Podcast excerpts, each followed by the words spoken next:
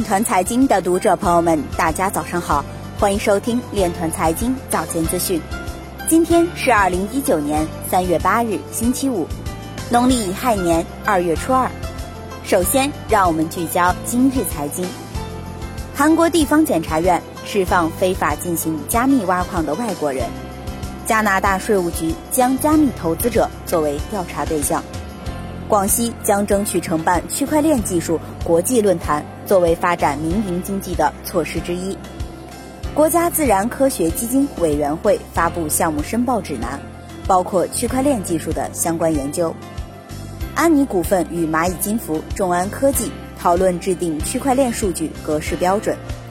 长沙经开区与顶级机构共建区块链研究院。区块链电子发票落地深圳宝安体育中心停车场。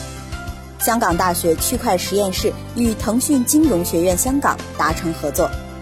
法国财政委员会表示，禁止匿名加密货币是适当的。粤港澳大湾区课题报告显示，利用区块链去中心化等特点，可助力大湾区民生金融和普惠金融的发展。今日财经就到这里，下面。我们来聊一聊关于区块链的那些事儿。美国商品期货交易委员会主席表示，如果区块链技术一直被采用，那么将改变监管机构应对2008年全球金融危机的实时反应。他引用了他作为 JFI 集团执行副总裁的个人经验。他指出，JFI 集团在2008年运营着全球最大的信用违约互换交易平台之一。当时是系统性的风险中心。他回忆起全球信贷危机失控时，JFI 经济层的恐慌与混乱。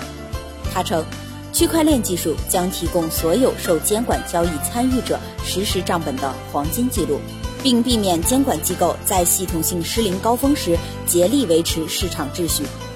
以上就是今天链团财经早间资讯的全部内容，感谢您的关注与支持，祝您生活愉快。